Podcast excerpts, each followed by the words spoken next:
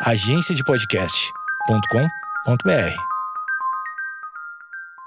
Este esquizofrenóias tem o apoio de Dorinho Enxaqueca. Você sabia que a enxaqueca comete cerca de 15% da população brasileira? Muitas vezes confundida com outros tipos de dores de cabeça, a enxaqueca é um tipo de cefaleia que costuma provocar dores unilaterais e latejantes. Essas dores podem vir acompanhadas de náuseas, vômitos, sensibilidade a sons, luz e cheiros fortes. Fora isso, a enxaqueca é uma doença multifatorial. Além de causas genéticas, o consumo de alimentos como queijos, embutidos, chocolates, cafés e adoçantes e problemas relacionados ao sono, tabagismo e ao consumo de bebidas alcoólicas também podem estar associados à enxaqueca. Dorinho enxaqueca é mais que um, é dupla ação contra a dor. Possui ação analgésica e anti-inflamatória. Por isso, tomou Doril, a dor sumiu.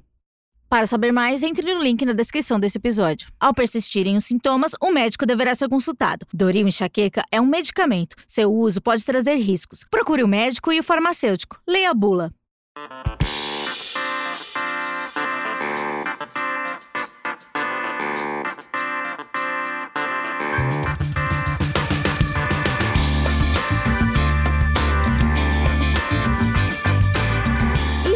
Ele é sim- simplesmente o maior hit da história do esquizofrenóias. E ele tem uma responsabilidade, manter o hit. O que acontece? O Isaac já veio aqui e ele deu a entrevista mais ouvida da história do, desse podcast.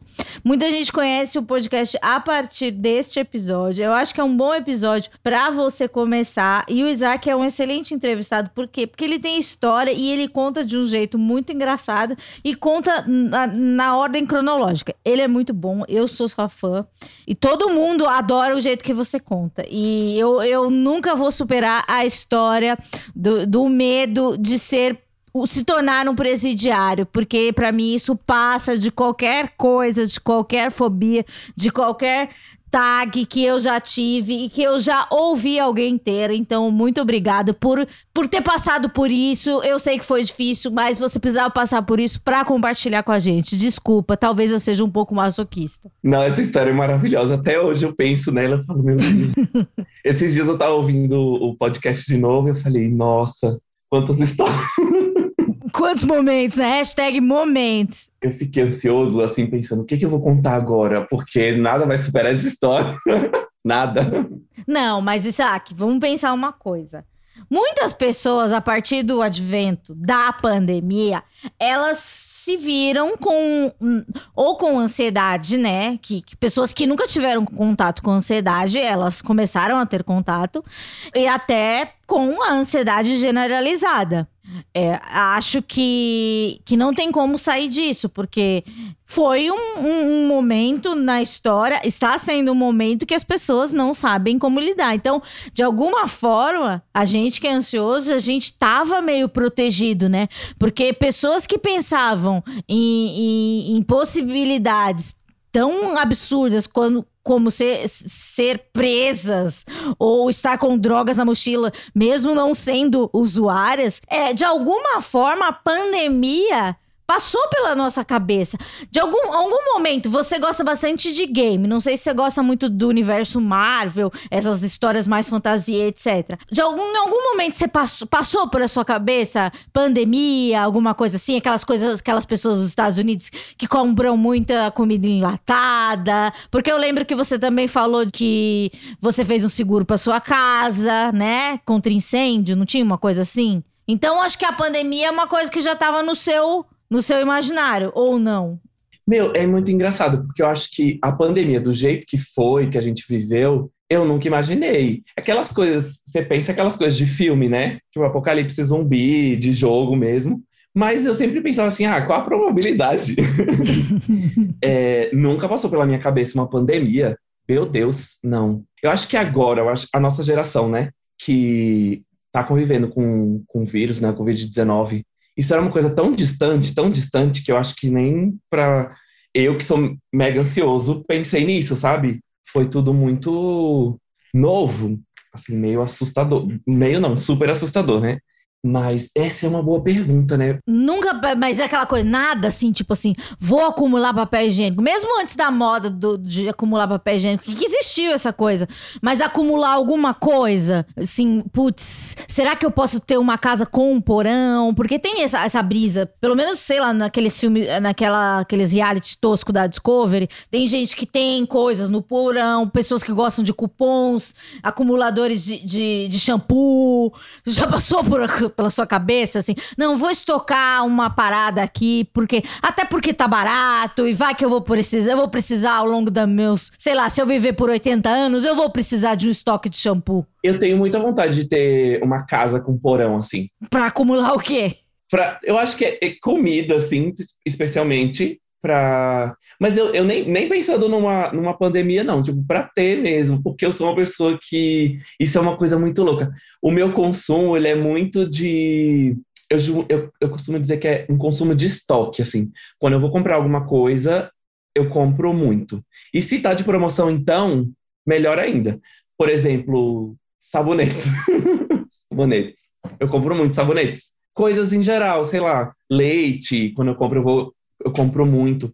Eu acho que tem um lance da ansiedade que é o medo de faltar aquilo. Sim.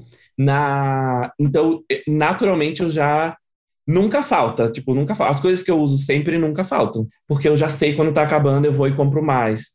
E durante a pandemia, eu acho que esse foi um jeito de lidar também. Eu comprei muita coisa em estoque. Que tem até hoje. Até, eu acho que talvez creme de mão. Creme de mão. Ah, é verdade, você tem o lance da alergia, né? É, o lance da alergia. Então, como eu uso, uso sempre, tem uma promoção, eu compro. Tem promoção, eu compro. Então, tem sempre é, muito. Isso é uma coisa que não, não acabou. Mas, quer ver? E, e também tinha um lance de sair, né? Eu tava com medo de sair durante a pandemia. Então, quando eu ia no supermercado ou pedia online, eu comprava muito. Sempre olhando a data de validade, claro, mas papel higiênico, óbvio. Muitos, aqueles que vêm 30. Mas aí você cinco passo- pacotes do que vem 30. Olha, eu acho que eu comprei dois. Eu não cheguei a comprar cinco, Tá. não. Eu não cheguei a comprar, porque não cabia. Eu moro num É. apartamento pequeno. Aí eu falei, ah, não cabe. Mas eu, eu acho que essa segurança de ter as coisas deu uma, uma, me ajudou a lidar também. Sabonete líquido. Sabonete, sabe o que eu tô comprando agora? De litros, assim, tipo, 5 litros. De. Que agora eu achei uma linha profissional que eles vendem para restaurante. No... Olha isso. Mas vale a pena economicamente? Vale, vale. Porque, sei Tá. lá, 5 litros você paga 30 reais. Vale. Vale. E eu comprei desse que é antibactericida e tudo mais. Então, como a gente passou a lavar muito mais as mãos, né? Uhum. Eu acho que isso ajudou, assim, teve uma economia. Algumas dessas compras de, de volume, né? Elas fizeram mais sentido na, na pandemia, por, causa- por isso, não sair de casa, ou pagar mais barato já que você vai usar mais. Eu acho que teve num, um num- uma época, na, acho que bem no comecinho da pandemia, que as pessoas estavam meio receosas de não achar né, as coisas para comer, assim. Tipo, ai, tá todo mundo comprando em- aos montes. Sim. E se eu for no supermercado e não tiver o que eu geralmente como, né? Mas depois eu acho que isso passou. Eu acho que a única coisa que eu tive, tipo, que no comecinho o álcool gel era uma coisa que não tava meio escasso. Daí quando eu vi o álcool gel, eu comprei muito. E na minha casa tem até hoje o álcool gel que eu comprei nessa época. Eu lembro que eu vi uns vídeos de pessoas brigando em supermercado porque um tava levando muitos, muito álcool gel. É, tinha também, lembra que tinha um negócio que era dois álcool gel por pessoa? A gente chegou a passar por isso. É, a gente chegou a passar por isso. É, hoje não, né? Hoje todo mundo, acho que todas as marcas lançaram algum álcool gel, alguma coisa. Hoje já voltou normal. Nossa. Parece muito distante, né? Mas Parece muito distante. E daí, beleza. Vamos, vamos, vamos ser cronológicos. Começou a pandemia. Você é jornalista, então acho que você já estava ligado no que estava acontecendo. Tinha um bagulho na China, porque pra mim foi assim: tinha uma coisa estranha na China e tinha uma coisa ali no Tom Hanks. E a NBA, pra mim, foi assim. E a NBA começou a cancelar uns jogos. Aí eu falei: esse negócio me parece perigoso. Em que momento você falou assim, atenta, vou começar a olhar isso daí? Ou você já, já tava atento antes? Eu acho que eu, tava, eu não tava levando muito a sério. Ah, é? Porque, ó, foi, foi muito engraçado, porque eu acho que a primeira notícia que eu tive é, em janeiro de 2020, eu viajei para a Austrália de, Hum. de, de férias. E assim, na Austrália, pelo menos em Sydney, é, era basicamente chineses, né? Tipo, tinha muito chinês em, em Sydney. E aí eu não, tipo, eu tava acompanhando assim bem pouco as notícias, né? Eu acho que eu comecei a, a dar mais atenção em, ali para fevereiro, que eu comecei a ver as notícias e tal, começou a, a ah, chegou no Brasil, etc. Eu falei, ah, mas tudo bem, né? Tá, tá controlado. A gente também a gente conhecia pouco do vírus, né? Para mim pegou quando eu eu mudei de trabalho. Aí eu comecei a trabalhar num, agora eu trabalho numa empresa chamada Doméstica. Sim, muito legal o seu trabalho novo. Quem não conhece, por favor, é Doméstica com K. É muito legal, gente. Vocês que são da criatividade, procurem. É, exatamente. É muito legal, gente. Sou suspeito de falar. Mas aí, quando eu, tava. Ele foi contratado, aí eu ia passar uma semana. Eles são da Espanha, né? Eu ia passar uma semana na Espanha. Ai, a Espanha tava um babado lá, né? Tava um babado. Quando eu tive a notícia de que eu ia passar uma semana lá, aí eu fiquei ansioso. Que mês foi isso? Fevereiro, final de fevereiro. Tá. Eu falei, nossa, a Espanha está complicada. Sim. E eu lembro até que eu tava em Aracaju, na casa da minha mãe, e ela é da dos óleos essenciais, assim, e ela me deu vários óleos, assim, tipo, isso daqui vai aumentar a sua imunidade, tome cuidado. Eu tava nessa vibe, assim, tipo, putz, eu vou ter que tomar um cuidado redobrado. Eu ia viajar no sábado, que era seis, sete. Na sexta-feira, a empresa me ligou e, assim, ligou no meu telefone, assim. Então eu falei, nossa, é uma coisa urgente mesmo. E cancelaram todas as viagens, assim. Todas as viagens de, da empresa foram no mundo inteiro, eles cancelaram, porque tinha sido decretada a, a pandemia, assim, forte na Espanha. E outra coisa, né? Você que é ansioso, saiba que. Você que não é ansioso, saiba que uma ligação pra uma pessoa ansiosa, eu pelo menos, o meu subnick no WhatsApp é não atendo ligações, porque eu realmente não atendo ligações, a menos que uma pessoa esteja morta. Se você vai avisar que um ente querido meu morreu, porque eu não atendo, porque eu odeio ligações, isso mexe com a minha vida, mexe com a minha cabeça. Mexe muito com você uma ligação. Mexe. Porque ligação é pra isso, pra decretar pandemia, cancelar voo, é só pra isso que tem que ligar pra pessoa, senão não ligue. Exato, eu sempre penso assim, essa pessoa tá me ligando é alguma coisa muito urgente, alguém Exatamente. morreu, aconteceu alguma coisa muito grave, sabe? Tirando minha mãe, que me liga sempre, Mas você já tava com a sua mãe, então não era nada com ela. Então, exatamente. Quando eu recebi a ligação, eu falei, putz. é, Primeiro foi uma decepção, poxa, eu queria ir pra Espanha, né? Mas depois foi aí que eu, que eu que caiu a ficha, sabe? Falei, nossa, É a real. coisa tá, tá feia, é. E aí foram passando os dias que aí comecei a trabalhar de, de casa mesmo. De casa. É, e aí eu falei, nossa, aí eu agradeci que eu não fui, porque se eu fosse, eu ia ficar lá é, ilhado, assim, né? Ia ficar Sim. preso lá por uns, uns umas semanas. E você imagina, eu ficar lá sem, no meio uma pandemia, sem família, sem, sem uma, nenhuma rede de apoio, né? Num país completamente diferente, ia ficar, ia ter um surto. E aí eu comecei a, a perceber. E aí eu agradeci que eu não fui. Foi ótimo porque ia ser complicado, né? E ficou bem complicada a situação lá, né? Lá foi, foi muito tenso. Acho que foi lá e na Itália, né? Tipo, que- come, acho que, que a gente começou a entender que era terrível. Daí você começou a trabalhar de casa. Antes, no, no meio mensagem, você ia pra redação, não ia? Isso, isso eu ia todos os dias. E como é que foi o impacto de trabalhar em casa? Então, você nem conhecia seus colegas de trabalho?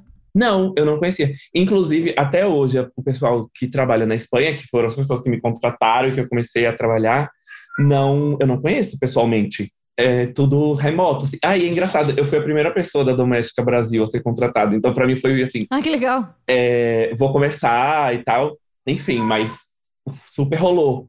É, para mim, essa questão do home office foi muito. Eu acho que eu não tive muita escolha, porque foi isso de decretaram o lockdown, logo, logo começou aqui também, ficou aquele clima de terror. E eu tava assim, agradecendo que eu não precisava sair de casa para trabalhar, para fazer as coisas, né, da, da vida. Então, para mim, isso foi fácil de lidar, porque também quando eu trabalhava antes no meio mensagem, eu era super adepto assim de, de, de home office. Falava, gente, a gente deveria pelo menos um, algumas vezes por semana trabalhar de casa. Porque, enfim, a gente trabalha com comunicação, a não ser que você precise gravar, né, vídeo, Uhum. a gente não precisa estar em algum lugar, né, é, fisicamente. E acho que foi isso. Eu senti o que eu mais senti de impacto nesse período assim de ficar dentro de casa foi o silêncio da rua. Eu moro no centro e é, e é sempre muito barulhento e ônibus, helicóptero, e carro, e etc. E de repente era um silêncio assim que parecia um, eu, eu para mim parecia domingo sempre, assim. Isso me assustou muito, o silêncio. Curioso, né? E isso dá uma embananada, né? Porque pare- é, esse negócio de não saber que dia também é, mexeu com a nossa cabeça, né? Por mais que, sei lá, tem os dias da semana que você trabalha, tem horário de trabalhar, muitas pessoas começaram a trabalhar mais em casa, que é um outro problema, mas esse no comecinho da, da pandemia, que a gente não sabia que dia era e, e, e parecia que não importava. Você ficou meio paranoico de notícia, assim, para saber quantos mortos. É, tinha é, no começo eles transmitiam diariamente a coletiva do Dória, daí tinha uma coletiva do Mandetta e a, a gente, eu pelo menos ficava muito na Globo News, então eu tipo fiz amizade na minha cabeça com as pessoas da Globo News. Tanto que quando um, um, o Valdo Cruz voltou pro estúdio, a, Maria Beltrão ficou feliz e chorou. Eu chorei junto com a volta do Valdo Cruz. Veja que relação intensa que nós tivemos pela pandemia. Porque eu acompanhei tudo. É, você ficou aquela coisa, porque eu achava, olha, não sei se você vai partilhar desse sentimento. No começo da pandemia, eu até falei com o meu terapeuta e com o meu psiquiatra, eu não senti é, ansiedade, eu achava que eu não, senti, não tava ansiosa. Por quê? Porque eu achava que eu tava controlando a pandemia. Se eu tivesse alternando entre a CNN, todos os sites de notícias e a Globo News, eu saberia tudo que estava acontecendo no mundo. Então eu controlava a pandemia. Então a pandemia estava sob, sob a- a- o meu comando. Só que daí teve uma fatalidade, uma fatalidade não, um, um evento muito bobo na minha casa e de repente eu tive uma crise de ansiedade muito, muito aguda, assim. Daí eu falei, é, eu acho que eu tô mal. Porque eu, eu, eu acho que eu vi- uma coisa de negação, sabe? É, você acha que, que esse consumo de- inicial de informação te fez bem? Eu achava no começo que me fazia bem, depois eu percebi que fazia mal. Sim, eu acho que eu passei por pelo mesmo, assim, de, de achar que se eu tivesse bem informado, Protocolos, né? É, todos, ou, é, todos os protocolos de segurança, o que a gente tem que fazer, o que o governo está recomendando fazer, essa ilusão de que estar bem informado ia me proteger de alguma forma, né? E eu também fiquei assim, maluco, tipo, lendo, notícia, TV sempre ligada em algum noticiário, Globo News, as, ixi, ia mu- ia mudando também, onde tivesse passando alguma coisa, aí começar a ver entrevista com um especialista, né? Sim. Depois, acom- eu acho que o que me acalmou depois, que eu. Porque aí eu fiquei muito ansioso com as notícias, eu comecei a perceber que não era saudável, né? Tipo, acordar com vendo notícia, dormir vendo notícia. É, eu comecei a ver. Eu falei assim: ó, vou escolher uma pessoa ou um lugar que eu vou me informar em algum momento do dia, senão eu vou ficar muito sobrecarregado. Comecei a seguir o Átila, e acho que o fato dele ser cientista e dar, ser muito ponderado em tudo que ele compartilhava me, me deu me deu uma calma, assim, de tipo, tá bom, eu vou acompanhar só ele e vou ver as lives e vou para não ficar também é, sobrecarregado. Porque também, quando você muda de. Você vai mudando de, como que diz? De canal. é, Tem abordagens e, e- e leituras, né? Diferentes, né? De- exatamente, exatamente. E o meu medo naquele momento era assim, pelas pessoas que eu, que eu conheço, que eu gosto, né? De a gente não tem controle. Eu, eu tava, acho que, mais com medo disso. De, tanto que eu criei, tipo, lista de, de transmissão no WhatsApp. Sim. Eu comecei a meio que fazer uma curadoria de notícia para os meus familiares, etc. Por conta também dessa. Começou a rolar desinformação, né? Sim. Mas isso me fez muito mal. Assim, depois que eu percebi que aí eu fiquei ansioso, né, de, de com as notícias, acho que eu senti o mesmo. Eu acho que, ó, eu tava até falando esses dias com a minha terapeuta, né? Que durante a pandemia, eu acho que a gente que lida com ansiedade, já faz terapia, já faz tratamento, tal, a gente já estava preparado para lidar com tudo isso. Ou para lidar com alguma situação mais é, intensa, né? Que uhum. gera ansiedade. Então a gente meio que tinha alguns, algumas ferramentas já e mecanismos. Então eu me senti, eu não me senti tão ansioso ao longo de. E eu acho que o fato também de estar em casa, que é aquele lugar, né, onde você se sente mais seguro, tá tudo controlado, isso me ajudou bastante. O isolamento, assim, de, de não ter que sair foi um, um benefício para mim, para entender tudo, lidar com tudo. Mas notícias eu tive que em algum momento parar com esse com essa avalanche porque não estava dando. O que me salvou mesmo, acho que aí essa coisa do escapismo, sabe?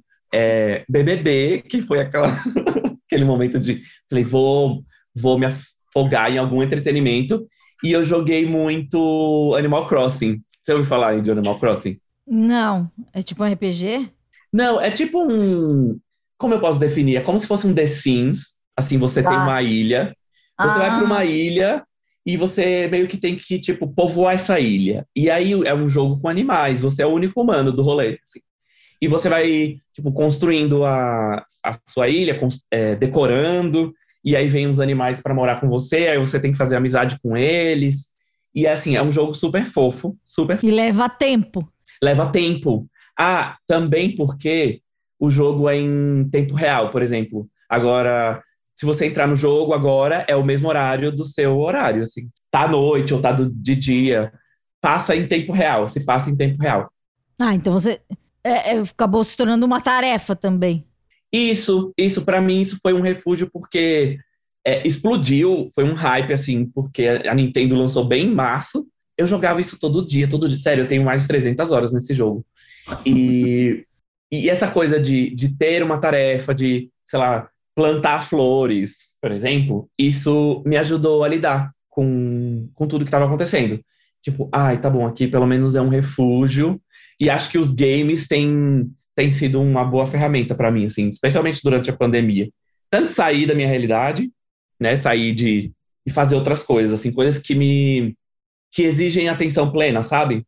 De ficar Sim. ali, prestar atenção, porque eu não consegui ler, não consegui fazer não fez, não fez curso, não aprendeu 35 novos idiomas, não aprendeu a tocar guitarra, não fez bordado. Pão você fez? Tiveram fases da pandemia. Kombucha, sabe? O... Combu... Ah, eu vi você postando. Você desencanou ou ainda tá nessa?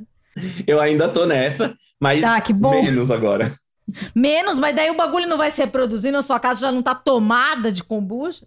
Vai, mas aí eu, eu, eu, entrei nas comunidades de kombucha, aí você pode ir doando para as tá. pessoas, tá. ou é, quando tá crescendo muito, você, o, o, que tem que fazer é jogar fora, tipo a colônia, né? Você não tem muito o que fazer. Ela não vai se reproduzir no esgoto. Não, porque eu acho que ela, essa colônia ela precisa de açúcar para. Ah, essa é o, é o habitat. Isso. Entendi. Então, tipo, se você tira, ela apodrece. Saquei. Então teve aí um novo, um novo hobby. E eu, eu acho que essa coisa dos hobbies, porque para mim foi muito assim, eu tava vendo as pessoas falando, nossa, eu tô com tanto tempo livre e tal. Entendo, também muita gente ficou desempregada. Felizmente eu não fiquei. Então, para mim não foi um lance de ter muito tempo livre. Para mim foi, não, a minha vida tá, tá normal. Acho que eu até passei mais pelo lance de trabalhar mais do que ter muito tempo livre. Sim. Mas você já ia trabalhar de casa? Já ia ou você ia pro escritório, teoricamente? Não, eu já ia, eu ia trabalhar de casa. Uma, uma parte eu ia já trabalhar de casa. E você já voltou pro escritório? Não. Hoje, tipo, a gente, todo mundo trabalha remotamente, tem um escritório, mas eu só preciso ir quando tem uma gravação, alguma coisa específica, sabe? Sim. Ou, sei lá, esses dias eu fui porque eu ia almoçar com as pessoas. Foi super estranho.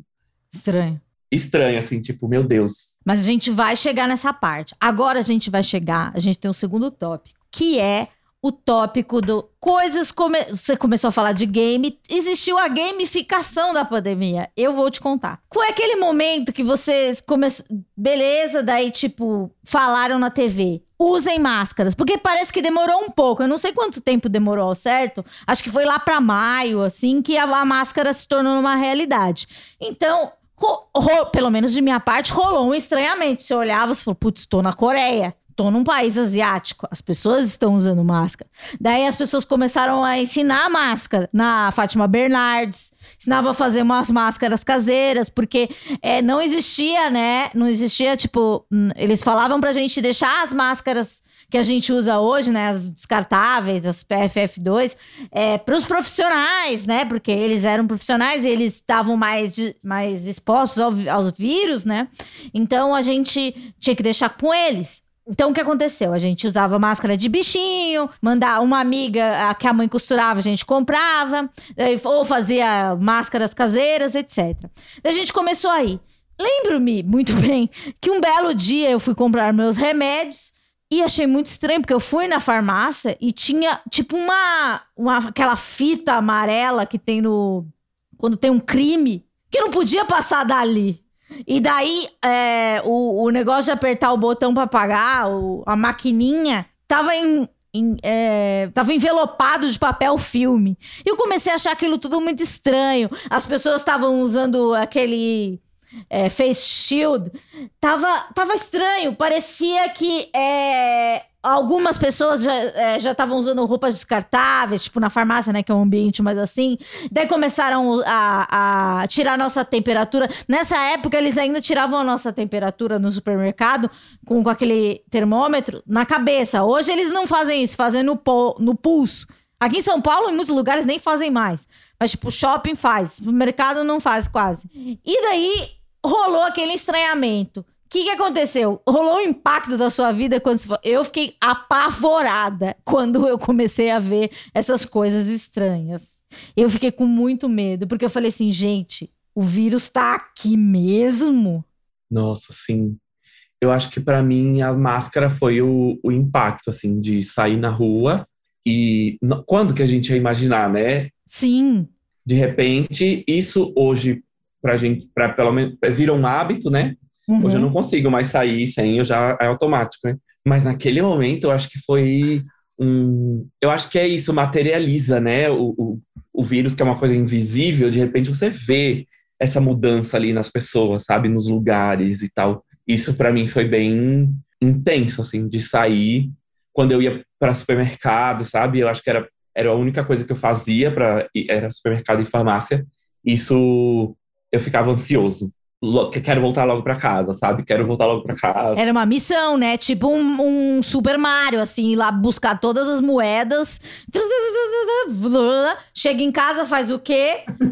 Tira o sapato, deixa o sapato pra fora, lava as compras. Você lavou compra? Eu devo admitir, eu nunca lavei compra. Putz, lavar compra, eu falei, eu não vou entrar nessa onda. É uma brisa errada. Depois foi confirmado, né? Foi, foi, foi provado que lavar a compra também era uma coisa que não precisava. Nunca precisou, né? Graças a Deus. É, exatamente. Cê, então você não entrou na onda de lavar a compra? Não, porque deu muito trabalho. Eu falei, ai, gente, sabe o que eu vou fazer? Eu vou botar tudo aqui no chão, deixa aí passar umas horas, um dia, e depois eu guardo, sabe? Porque, Deus amado, imagina, eu, era muito tempo, né? Eu, da primeira vez que eu fiz isso, eu levei muito tempo. Eu tentei umas vezes passar um tipo um lisoforme na compra, mas daí passa, as embalagens começavam a sair o negócio, a tinta. Daí eu falei, acho que não é uma boa ideia. Não é uma boa ideia. Eu lembro que a primeira vez que eu fui no supermercado, porque assim, também é aquele momento de impacto que eu lembro que tem um amigo que é taxista e quando eu preciso ir para algum lugar, eu sempre ligo para ele, né? Tipo, ah, você pode me levar em tal lugar? Especialmente quando é, sei lá, levar o, o gato no, no, veterinário, que o Uber não gosta de, de levar Sim. o bicho, né? Aí ele me espera e tal. Uhum. Fica lá rodando taxímetro, mas eu, eu penso, putz, é mais fácil. Aí nessa, nessa, eu falei com ele, né? Eu falei, é, o nome dele é Nilson. Eu falei, Nilson, você pode me levar no supermercado? E, e aí eu fiquei pensando, como que eu vou fazer, né? Porque o meu medo não era só ir, era tipo, era entrar num táxi que eu não conheço, um carro X, e você não sabe se está infectado, aquela coisa. Exato. Eu lembro que eu, era uma operação, era assim, aventura. o Nilson vinha, ele, ele limpava o carro todo, aí ele vinha, levava a gente no supermercado, aí a gente fazia compra, sei lá, eu e meu namorado, para dois meses, assim, muita coisa, e o Nilson ficava esperando. E nisso o taxímetro rodando, né? E você lá pegando, que nem aquele programa que passava na TV que era de supermercado, que você tinha que pegar as coisas, ketchup gigante, rapidão. Tem que pegar rápido. E, e voltava. E eu fiz isso, eu devo ter feito isso umas três vezes, né? E isso me dava uma tranquilidade, assim. Era mais caro, obviamente, né? Mas eu me sentia mais seguro. Eu acho que isso foi a coisa mais, assim, extrema, digamos, que eu fiz. De, não, vamos é, quase um, uma operação né, de, de guerra. isso foi o que eu, eu falava assim, não, isso aqui vai... A gente vai ficar tranquilo que vai e volta, né? E é aquela coisa de tirar roupa, lavar, botar para lavar, né? Quando você tinha que sair. Também. Mas isso, é, aqui no meu prédio, pelo menos, todas as pessoas mantêm, acho, acho muito, muito japonês da nossa parte, mantém os sapatos. Eu não, eu não, pelo menos não tinha esse hábito. Na casa da minha mãe, as, é, minha mãe nunca gostou que a gente usasse o sapato da rua em casa, mas aqui em casa a gente usava. Hoje em dia, é, pelo menos a maioria dos apartamentos, acho que todos os apartamentos, tem uma gama de sapatos para fora. Eu acho que é um bom hábito. Pelo vírus, não faz muito sentido, né? Porque o vírus não fica no pé, né? Porque é uma coisa, se ele sai pelas gotículas, ele não vai. Acho que é, a gente mudou o hábito porque a gente ficou mais japonês, né? Se pensar, mais higiênico. Eu acho que a gente parou, parou para pensar mais nesse processo, né? É. O lance da, de lavar as mãos mesmo é uma. Eu achava que eu era higiênica. Agora, tipo, pelo tanto de refil que eu compro de sabão líquido, eu percebo que eu não lavava a mão tantas vezes é, suficiente. Porque eu achava que eu lavava a mão direito. Sei lá, voltava da rua, lavava a mão. Mas hoje eu percebo que eu lavava muito menos. É, eu também lavava bem menos hoje em dia. Mas com a sua dica, né? Comprem galões de sabão. Comprem galões de sabão, é mais barato. Você só vai enchendo de novo. E é mais ecológico também, né? Aquele bando de embalagem também. Isso, isso. Acho que aí eu comecei a comprar outras coisas assim, embalagens grandes. Coisas que a gente usa mais, né? Sempre. Pelo menos vale a, vale a pena. Eu sou, como que diz? Eu sou o, a pessoa das compras em casa. Então, toda hora chega alguma coisa. E também tem essa coisa da entrega, né? O que que você comprou, assim, de, de, de facilidade? De... Você comprou uma esteira? Ou, ou, tipo um videogame novo? Uma bola de pilates? Eu comprei um videogame novo, acho que eu comprei o PlayStation novo quando saiu. Que eu falei, ai, vou... não tô gastando com nada mesmo, não vou viajar. Não... É, você não vai no restaurante. É, comprei um videogame novo. Acho que eu comprei. Ah, eu comprei essas coisas de, de academia para fazer exercício em casa que aí, né, tem que se foi adaptando, tipo step, uns uhum. pezinhos, essas coisas. Ah, isso eu comprei também. que, tipo, até hoje eu uso, assim, eu tô acostumado. Não quero voltar pra academia, não. Nossa, engraçado, eu, eu acho que né, da, durante a pandemia eu mexi em muitas coisas da casa, assim. Ah, isso aqui tá ruim, vou trocar. Isso aqui tá. O sofá tá ruim, vamos, vamos trocar. É, sim, porque daí a gente teve tempo para perceber, né? Que, tipo, como a gente passa mais tempo em casa, então falar, ah, por que não comprar um sofá melhor? Se dá, né? Isso. Eu acho que foram essas coisinhas, assim, de casa. Ah, eu uhum. cozinhei muito também. Eu cozinhei muito por. Como uma terapia mesmo. De, foi, foi a kombucha. Foram. E aí eu comecei a fazer massa, fazer várias coisas. Porque tinha um pouco mais de tempo mesmo, né? De. Ah, tô, parei de trabalhar, é, eu, eu não tive tanto um ímpeto de ficar assistindo série ou de ficar. Eu não consegui ficar é, fazendo coisas que são muito passivas, assim, tipo assistir, uhum. etc. Não, eu fiz muita coisa. É isso, jogar videogame, cozinhar, coisas que me, que me faziam movimentar, isso me, deix, me deixava mais calmo. Porque é isso, já tá o dia inteiro trabalhando, parado no mesmo lugar.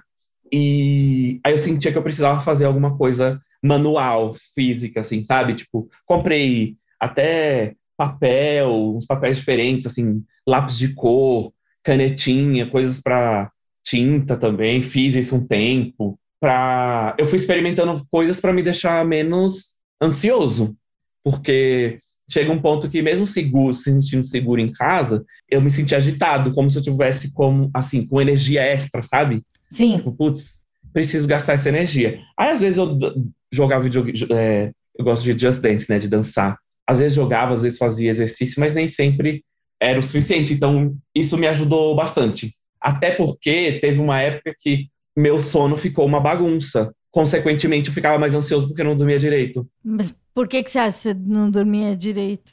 Eu acho que era esse lance de estar o tempo inteiro em casa. Eu acho que o, o, o ciclo de sono mudou. Até eu cheguei a ler algumas coisas sobre isso. Como a gente estava o tempo inteiro em casa e aí ia dormir mais tarde porque ficava assistindo é, notícia. Essa Sim. preocupação, é, no- meus horários estavam todos bagunçados. Assim, às vezes eu acordava é, de manhã, ser bem cedo e não tinha mais sono. Às vezes, tipo, queria dormir até meio-dia. Eu acho que eu senti muito o sono, assim, sabe? A, falta de. Eu acho que foi isso, foi uma falta de rotina. Não tinha uma hora, não tinha uma rotina para acordar, etc. Inclusive, isso foi uma coisa que a minha. Acho que a minha terapeuta falou, Isaac, tenta criar uma rotina, né? E eu comecei a fazer isso. Depois que eu consegui, sei lá, acordar no mesmo horário, fazer minhas coisas, ter horário para parar de trabalhar, estabelecer umas, umas coisas assim para organizar melhor, eu comecei a, a, a lidar melhor com o home office. E daí você anota, como se estivesse no escritório. Você faz na agenda, de papel ou no Excel. Isso, isso exatamente. Aí é, tenho, como eu estou trabalhando de casa, eu montei ali, tenho ali o escritóriozinho, o lugar que eu trabalho, e, e é isso, estabeleço as horas que eu tenho que trabalhar e depois eu paro, sabe? Desligo o computador do trabalho, porque senão. Eu, para mim, teve uma época que era assim: não tinha mais essa distinção entre Uhum. horário de lazer e horário de trabalho. E fez mal, né? Que era isso, quando você via, putz, eu trabalhei 12 horas hoje. É, ou fiquei, fiquei trabalhando porque era isso, ah, não tem mais, não tem mais nada o que fazer. Mas é uma coisa que você meio que nem percebe, né? Quando você vê, você já tá imerso nisso.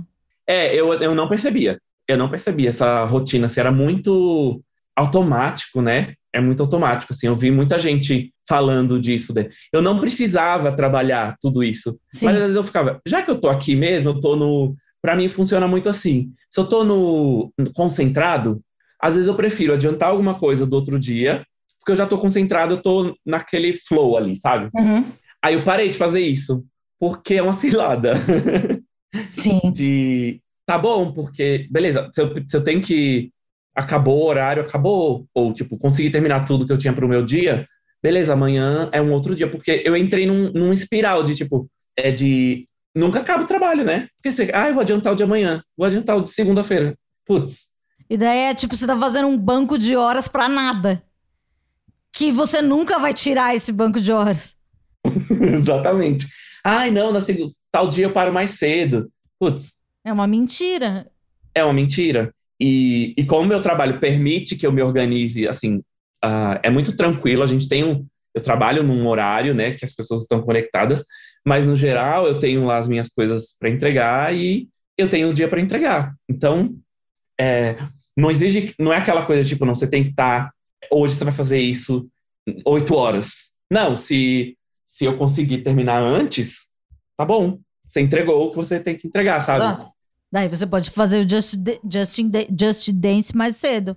Exatamente, exatamente. Então é uma, é uma outra relação assim de, de trabalho. Então isso, mas ainda assim a minha cabeça estava como? Ah, não, vou adiantar, vou fazer isso. Tenho tempo, sobrou tempo. Ai, olha, o workaholic, né? Mas O capitalismo.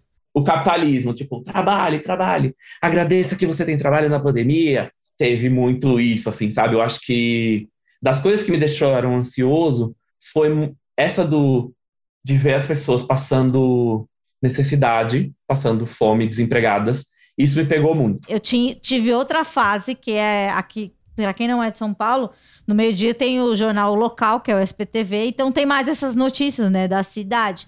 Então, em- teve uma época que eu já não consumia mais essa notícia mundo, eu gostava da notícia, é, notícia local. E daí tinha muito isso, daí mostrava pessoas que moravam em condições paupérrimas, é, que não tinha nem sabão, porque eles falavam, lavem as mãos, daí mostravam pessoas que não tinham sabão.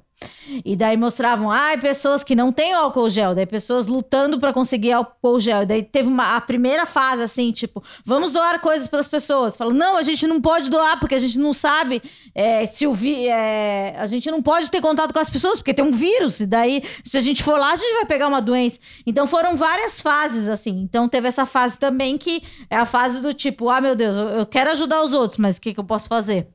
Também teve muito isso, assim, tipo, então, em São Paulo, Brasil também, tem, tem agora, agora não, mas, tipo, é, eu acho que é uma das coisas mais chocantes que a gente vê agora, assim, não, não digo agora, mas, assim, tipo, dessas matérias que, que saem na TV, que é, tipo, pessoas é, fazendo sopa de osso, essas coisas, porque a carne tá muito cara, então sempre tem essas coisas, assim, que a gente que é um pouco mais sensível acaba, tipo, ficando chocado e pensando, né, meu Deus, é, eu tenho um trabalho. Daí fica essa coisa, né, compensação, né? Eu tenho um trabalho, então eu tenho que, que entregar as coisas, eu tenho que agradecer.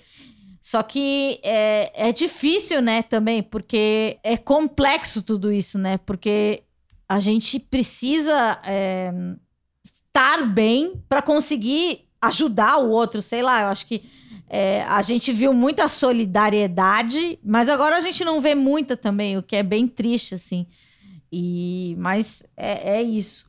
Teve uma outra outro negócio que eu também vivi, eu acho que você também viveu, eu acho que também vai ser uma coisa que vai permear, que é aquela coisa do ai, você é homem. Você não sabe o que é isso, mas você vai saber o que é isso. Talvez você me mostre a, a parte masculina. Ir para a escola sem camiseta, ou seja, com a teta de fora. É o novo ir pra escola sem máscara. Então tem um sonho no mundo das meninas que é tipo assim: estou na escola, de repente percebo, estou sem sutiã, estou sem camiseta, todo mundo está vendo minha teta. Isso é horrível? E agora também tem esse, que é tipo, estou na rua sem máscara. Você já teve esse sonho? Eu já tive. Não é horrível? E também me explica, qual que é o, o, o correspondente fui pra escola sem sutiã? Dos homens? É. Gente, eu acho que pra mim é tipo. E. Não, vai, nos meus sonhos. Eu não sei se os homens têm essa relação, por exemplo, com a cueca. Foi pra escola sem, esco sem, sem calça, o pinto pra fora? Será que é isso? Você já sonhou com isso? Não, quando eu sonho, quando eu tenho esses sonhos de, de fui pra escola e não, é, geralmente eu esquecia o sapato ah. ou a mochila. É mais fácil do que com o seu peito para fora. Mas aí, como é que é ir, ir pra rua sem máscara? Dá um ruim, né? Nossa, dá uma sensação. Para mim, eu acho que o que mais me pega é que sabe uma coisa que eu, eu, uma coisa que eu fiquei pensando muito nessa pandemia é o quanto a gente, o ser humano às vezes não não entende que o espaço dele acaba quando começa o do outro. E quando eu via, vejo pessoas sem máscara, para mim é o que pega mais é o desrespeito. Tipo, você tá desrespeitando alguém naquele espaço, né? Porque a gente estabeleceu que a regra agora é, é que todo mundo esteja de máscara. Então, o esquecer a máscara, para mim, é muito. Eu fico envergonhado de tipo, putz, estou sendo escroto, né? Mas no sonho, você fica com medo? É, no sonho, para mim. Você volta para casa pra. É, de pra... tipo, nossa, não, eu não posso ficar aqui sem máscara, eu tenho que voltar para casa para pegar a máscara. Mexe com constrangimento, né? É o constrangimento social, né? Sim. É aquela coisa de, tipo, as pessoas vão, te apontam, né? Essa... Sim, é, ah, está sem sutiã. É, o lance de ser cancelado, né? Tipo, Exato. Tipo, tá sem máscara tal. Eu acho que é, é isso. Mas você já ficou com vontade, você já ficou com vontade de agredir uma pessoa que abaixou a máscara para tossir ou alguma coisa assim? Passou por essa fase? Passei pela raiva, assim, muito intensa. Eu lembro uma vez que eu tava num. Acho que eu tava no supermercado. E aí tinha uma senhora que não queriam deixar ela entrar. porque ela tava sem máscara, né? Sério? E ela tava fazendo um escândalo, assim, tava fazendo um escândalo na porta do supermercado e tal. Aí depois vieram umas pessoas, mas eu fiquei assim, olhando de longe, né? Porque eu não gosto de me envolver em treta quando eu vejo, assim. Mas aí deu uma raiva de tipo, puxa, você não entende que é aquilo que eu tô falando, você não pode entrar aqui sem máscara, porque não é sobre você, né? Tipo, é sobre, tipo, criar um ambiente bom para todo mundo. E eu vi muito, muitos episódios assim desse egoísmo, né? Das pessoas quererem fazer o que elas. Mas daí ela entrou, ela botou a máscara? Não, ela foi embora, porque ela tava sem máscara. Tipo, ah, não tinha levado máscara. Aí alguém, alguém, uma moça convenceu a senhora a ir embora. Tipo, vai embora, vai pegar, vai para casa pegar a máscara, porque ela queria chamar a polícia e tal, Gente, sabe? Baixaria. Eu lembro, uma baixaria, uma baixaria. Mas acho que foi o único episódio assim que eu vi de desse tipo de situação, assim. Não passei por muito por muito. Até porque eu não saí muito, né? Uhum. Imagina, imagina a, a, a, situação, sabe? Teve, eu vi casos de pessoas que que não queriam usar uma máscara no voo, aí as pessoas expulsaram a pessoa do Credo, voo. gente. Que horror. muito, muito interessante. Ah, tem que fazer isso, tem que.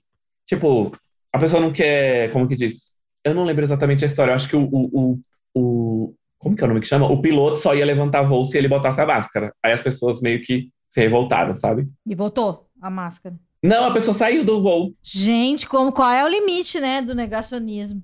A pessoa saiu do voo. Tipo, foi tirada do voo porque ela não queria de jeito nenhum botar máscara. Tá bom, né? Vai a pé. É, tipo, tem uns extremos, assim. Ainda bem que eu não tive que lidar com muita. com pessoas assim. É, eu também nunca vi nada ao vivo, assim, só barracos na internet. E agora que as coisas estão. é, que agora a gente pode se reunir e tal. Você falou que foi almoçar, foi estranhíssimo. Qual foi o seu primeiro contato, assim, com, com as pessoas e, e você teve medo? É, fica andando com álcool gel, troca de máscara duas em duas horas. Qual, qual o seu hábito novo, assim? Qual- O que é o novo normal pra você? É uma realidade? Você nem gosta dessa palavra? Como é que é agora? Eu não gosto do novo normal, porque eu acho que isso. o capitalismo se apropriou disso, né? Uhum. Eu acho que agora ainda é muito estranho para mim sair de casa. É, é um processo, né? Eu tenho saído, assim, em coisas muito pontuais. Ir ao trabalho, é, sair, tipo, almocei com os colegas, ou é, ir comer alguma coisa. Mas o que eu percebi é que, por exemplo, antes, eu e meu namorado, a gente tinha uma relação muito conflituosa com esse lance de sair. E, ele geminiano, tipo assim, deu final de semana, a minha casa é a rua. Uhum. Eu, né, tipo, sempre tive essa coisa de, como jornalista, trabalhar o dia todo vendo pessoas. Final de semana era como assim, eu tenho que recarregar minha pilha social, eu quero ficar longe do mundo. E às vezes dava conflito, nossa, só quer ficar dentro de casa e tal. Isso mudou muito, porque a gente passou a ficar mais em casa sem que isso fosse um problema. Porque para ele era muito assim, sair de casa era estou fazendo alguma coisa. Se ele não saísse de casa, o final de semana foi perdido. E acho que a gente mudou muito isso, né? Teve que mudar. E hoje a gente lida melhor com, com o sair, sabe? É muito menos, porque eu ainda tô preocupado, né? Eu acho que ainda tem todos os. tô seguindo os protocolos de segurança, assim. Ah, ando com álcool em gel, ando, ando com mais uma máscara, é, por, por precaução mesmo. E quando eu tô indo para os lugares, eu não gosto de ir em horário de pico, porque agora voltou a ter isso, né? De, ah, Sim. vou jantar às nove da noite, tá lá, fila para comer. E a gente mudou até isso. Ah, não, vamos seis horas da tarde, sete horas, ou escolher os dias que, não, que a gente sabe que vai estar menos é, conturbado, assim. E, e é muito engraçado, porque o que eu tenho feito, e aí foi uma recomendação da, da terapeuta, é pelo menos um dia por semana eu saio de casa para almoçar aqui perto. Pra... Porque nessa rotina de trabalhar dentro de casa, sério, durante a pandemia, eu acho que teve um período que eu fiquei uns três meses, assim, botando o pé na portaria só, sem Uhum. sair de casa. Eu comecei a sair porque eu comecei a, a ficar ansioso, assim, de ficar muito tempo parado. Isso faz bem, mas aí eu vou, almoço, volto. Eu ainda tô. Não tô numa, numa abertura, assim, não sinto que é um. Voltou pro normal, sabe? Sim. Tipo, ainda pra mim é. é- E ainda mais com notícia de, de, varia... de variante, né? Aham. Aí eu fico, oh meu Deus. já não bastava ficar vacinado, já tava, tava feliz de estar vacinado e tudo mais. Daí agora já tem uma dose de reforço, né? É sempre uma novidade, né? Nunca, nunca parece que, que, está, é, que agora parou, né? Porque acho que enquanto a gente vive uma pandemia, como que nem você falou no começo, é, foi decretada a pandemia. Vai existir um dia, espero eu, que não sei quando, se esse ano ou daqui a 20 anos, que vai chegar lá o, o cara da ONU e vai falar: acabou a pandemia, né? Vai ter o dia, né? Tem um dia. Mas então, enquanto isso, a gente vive nessa, né? Tipo, nova varia variante, é, as pessoas na África não, não, não estão vacinadas, então, enquanto o mundo inteiro não estiver variável, vari, é, vacinado, não, não tem previsão da pandemia acabar. E você falou do- da sua terapeuta, que ela deu essa dica de você ir, ir, é, almoçar uma vez por semana fora de casa. Quanto à medicação, mudou alguma coisa? Mudou. Como é que foi? O que que mudou? Eu, durante, durante a pandemia, assim, funcionou. Depois teve um período que eu fiquei muito ansioso. Ah, eu peguei Covid. Ah, também peguei. Eu acho que foi em novembro, novembro do ano passado. Foi um período muito ruim, porque aí eu fiquei muito ansioso. Foi assim, o, o meu namorado é advogado, ele precisou começar a sair, assim, de atender um cliente no, no, no escritório, é, fazer pequenas coisas de escritório, né? Uhum. que ele não conseguiu, tipo, botar o escritório totalmente em casa, porque advogado tem que ter arquivo lá de todos os processos que ele, né, que a pessoa tem. Aí ele, ele pegou o primeiro e primeiro que eu não achei que era covid, porque foi uma coisa tão simples dele, tipo, ele teve uma febre um dia. Ponto. Eu falei, não, foi uma febre, foi uma coisa simples. Aí uns três dias depois eu fiquei ruim. Aí eu fiquei muito, muito mal, tipo, tive dor de cabeça, cansaço. Aí um dia eu perdi a voz e eu falei, putz, eu acho que aí tem alguma coisa ruim. Aí deu, né? Deu positivo. Mas Mas daí você foi pro hospital ou você ficou com medo? Que quando eu tive, me- quando eu tive, eu fiz aquela a famosa teleconsulta, porque eu fiquei com medo de ir pro hospital. É, então, eu, eu tava nisso, com medo de ir pro hospital, mas aí quando eu acordei um dia e eu tava sem voz, assim, literalmente sem voz, eu falei, eita, agora eu preciso, tipo, é urgente. Mas daí você não ficou com medo de ir no hospital e pegar Covid no hospital? Fiquei, fiquei, mas foi aquela Mas coisa foi- de tipo assim, meu. Eu lembro que eu fui, qual é o nome do hospital? Beneficência Portuguesa? É, Beneficência Portuguesa. Aí tinha, era assim, três horas para você ser atendido. Eu falei, Hum. eu não vou aguentar ficar três horas sentado isso aqui, eu tô aqui morrendo de, de dor, né? E aí eu, eu lembro que eu abri o aplicativo assim do plano de saúde e tinha um, um hospital, tipo, na próxima quadra. Aí eu fui e me atenderam em 20 minutos, assim, foi uma E não tem uma área de Covid? tem, tem. Eles separam a suspeita, né? Tipo, Uhum. na... você fica tipo numa salinha separada, assim. Ai, mas não tinha uma galera com Covid, você não teve contato? Ou teve? Não, não tinha muita gente. Tinha, sei lá, duas pessoas, assim. Esse hospital, felizmente, estava bem. É, Eu nem lembro o nome do hospital, que era um... Eu nem lembro. Mas tinha, assim, era uma sala, né, de, daquelas de espera e eu não tive contato. Isso também me deixou um pouco mais tranquilo, de tipo, ah, tá bom, não tem muita gente aqui. O médico atendeu lá e fiquei um tempo lá, fazer, fiz os exames, né? Eles fazem umas coisas. Ah, Ai, eu lembro. Eles separaram.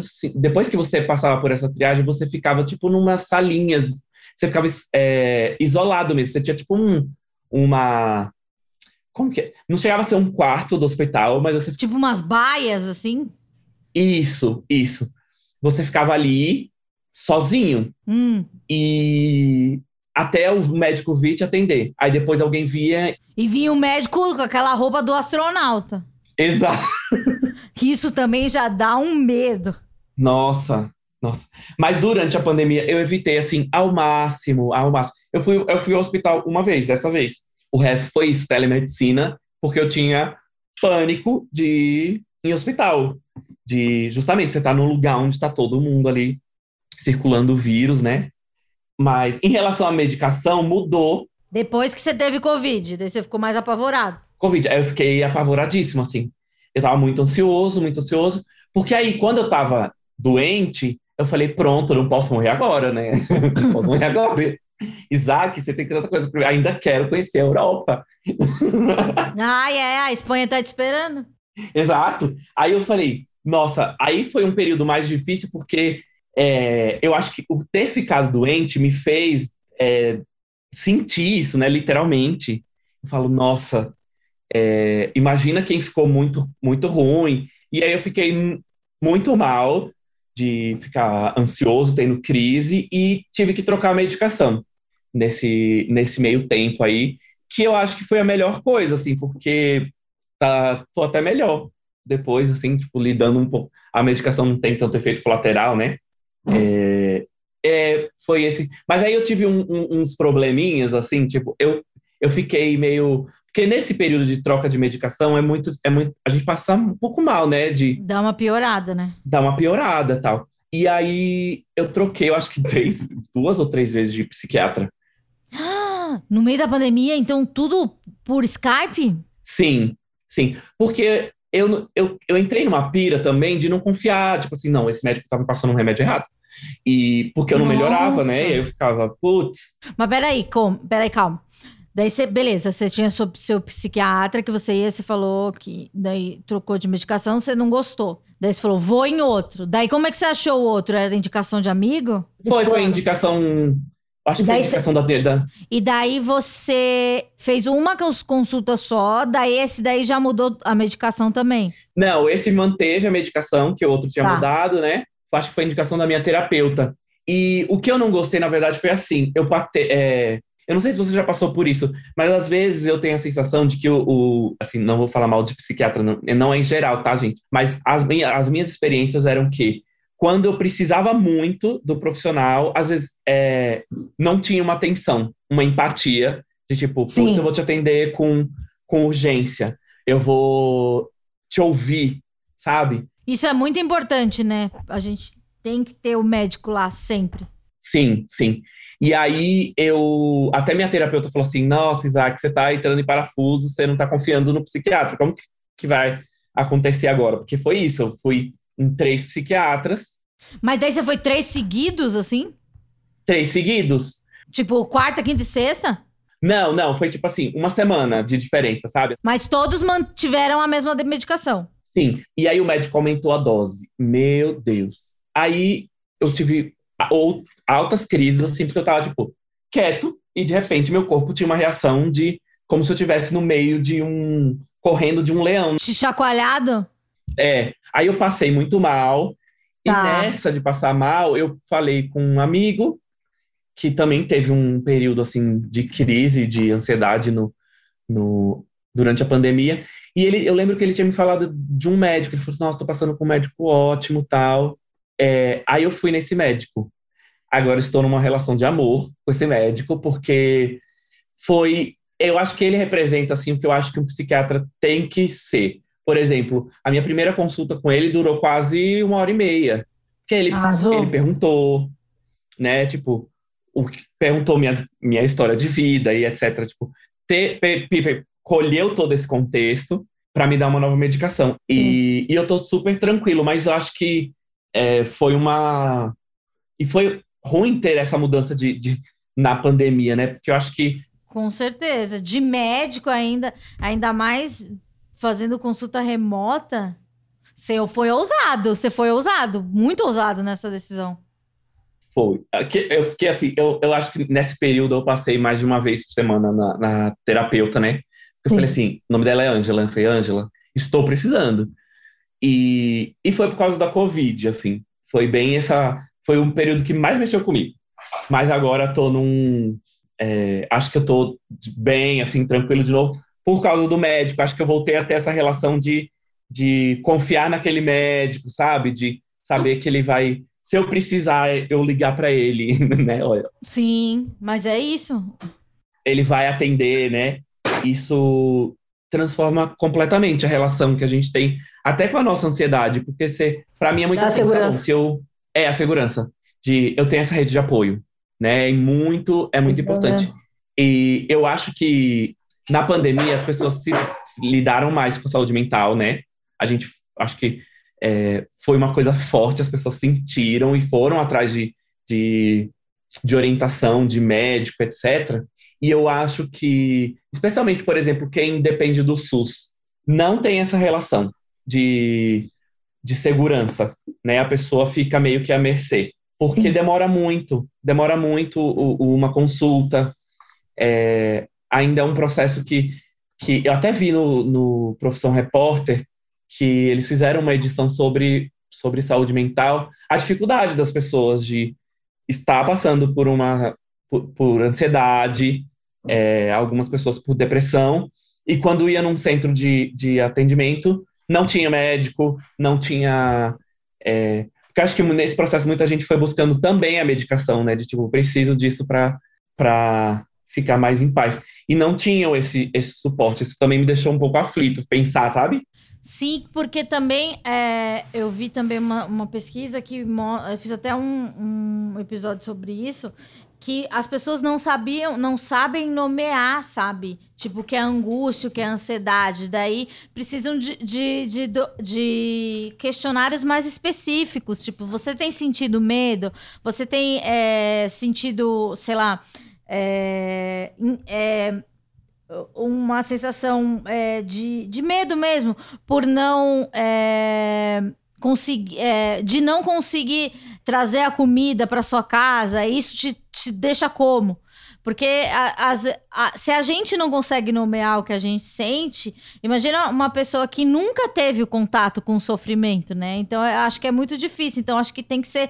É, essa escuta ela tem que ser muito qualificada e, e, tem que levar tempo, né? Isso não é uma consulta de cinco minutos, que é igual a gente faz um pronto-socorro para alguma eventualidade, ou de 15 minutos. É que nem que você falou.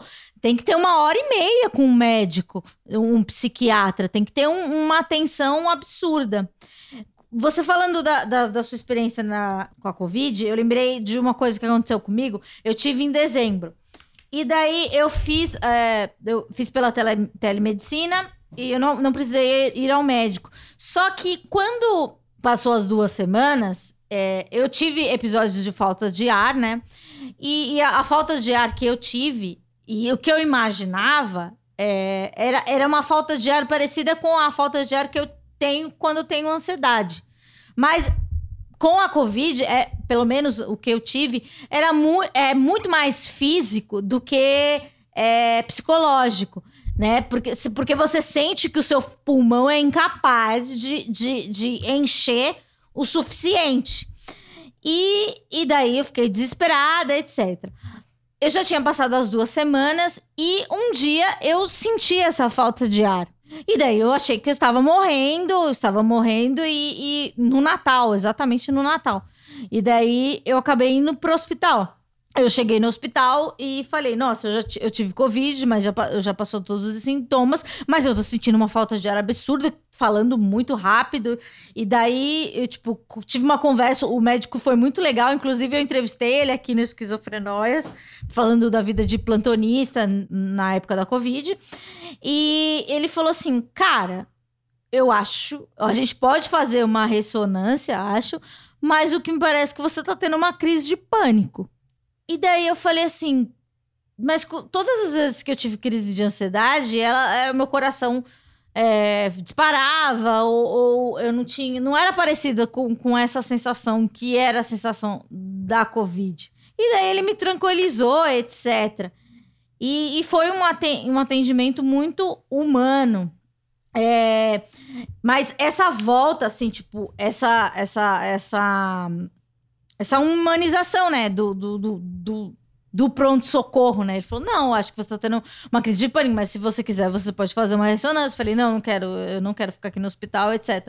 Mas o medo, né, de, de, de, de morrer, né, daí veio tudo isso, né, tipo, co como se tivesse... Era uma crise de pânico, na verdade. Então, é, é, eu fui tranquilizada por um médico que que deve receber, que devia receber, ou deve receber até hoje, pessoas com, né, que recebem essa gama de informação de como é uma a falta de ar de, dessa doença e acabam confundindo com, com, com o medo de ter a doença, né?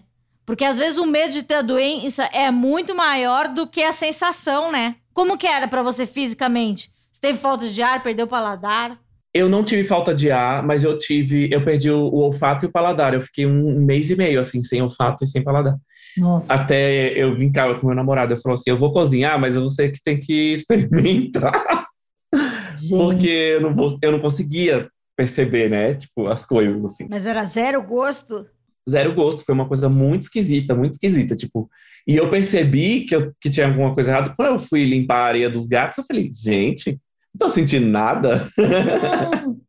e aí eu, eu percebi. Eu acho que para mim foi muito mais o medo do que poderia acontecer comigo do que os, os sintomas físicos mesmo. Porque o que eu tive foi dor de cabeça, que é normal e não é grave, né?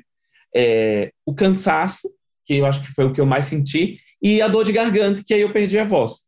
Só que eu acho que depois que eu fui ao médico, me deu, ele me deu um antibiótico, alguma coisa muito forte, que um dia depois eu já estava assim, voltando, já estava me sentindo melhor. Então, não foi nada, se eu analisar racionalmente, não foi nada grave. Foi mais o medo que o meu corpo estava sentindo do que poderia virar aquilo, do que é, a doença em si. E isso é uma coisa que a minha terapeuta fala, é, porque quando eu mudo de remédio, eu fico, ah, eu tô sentindo esse efeito colateral. Eu tô sentindo isso. Ah. Tô sentindo isso. E aí ela fica, Isaac, você tá. Como é que ela chama? Eu acho que é sugestionando, quando a gente fica com muito impressionado, e aí qualquer sinal do nosso corpo, a gente fica, ah, é isso. Ah, é o remédio. Ai, deu uma coceira aqui, isso é o, ah, é o remédio. Sabe? Essas coisas assim. então, eu imagino, né, você falando agora desse remédio, que muita gente chegou no pronto-socorro tendo crise de pânico, né, e não tendo um sintoma grave.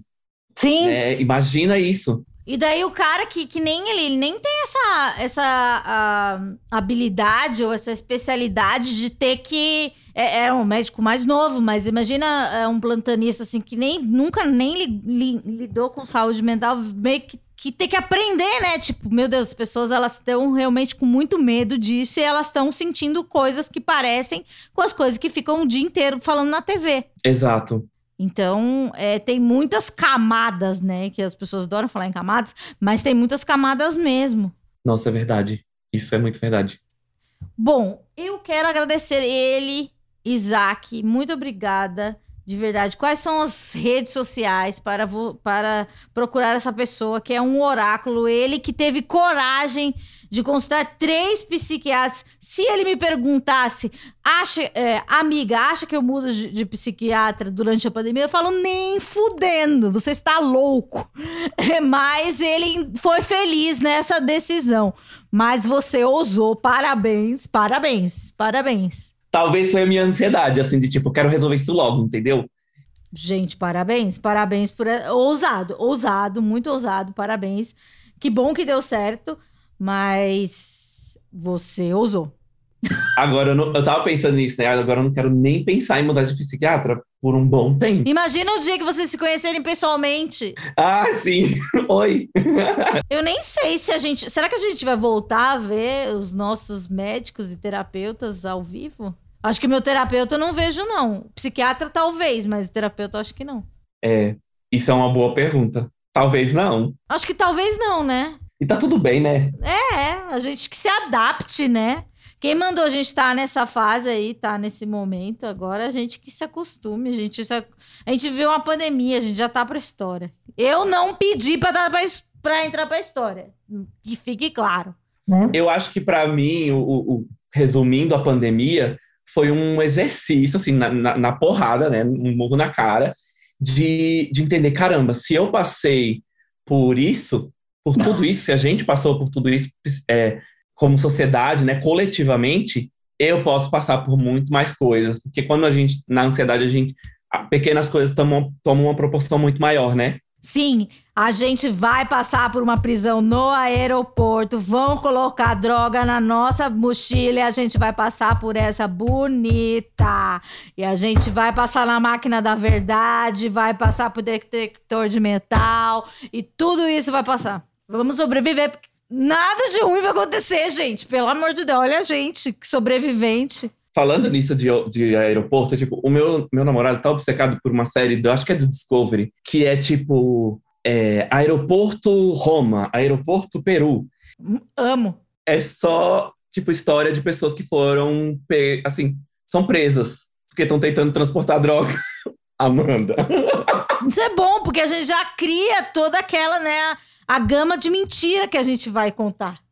É, eu falo pra ele, meu Deus, Marco, mas agora isso não, não, não, é uma coisa que me assusta mais. Já não te assusta mais? Não. Você vê que diariamente pessoas passam por isso, em todos os aeroportos do mundo. E elas sobrevivem. E você vê que a pena nem é tão alta, vai? Não, não é, não é.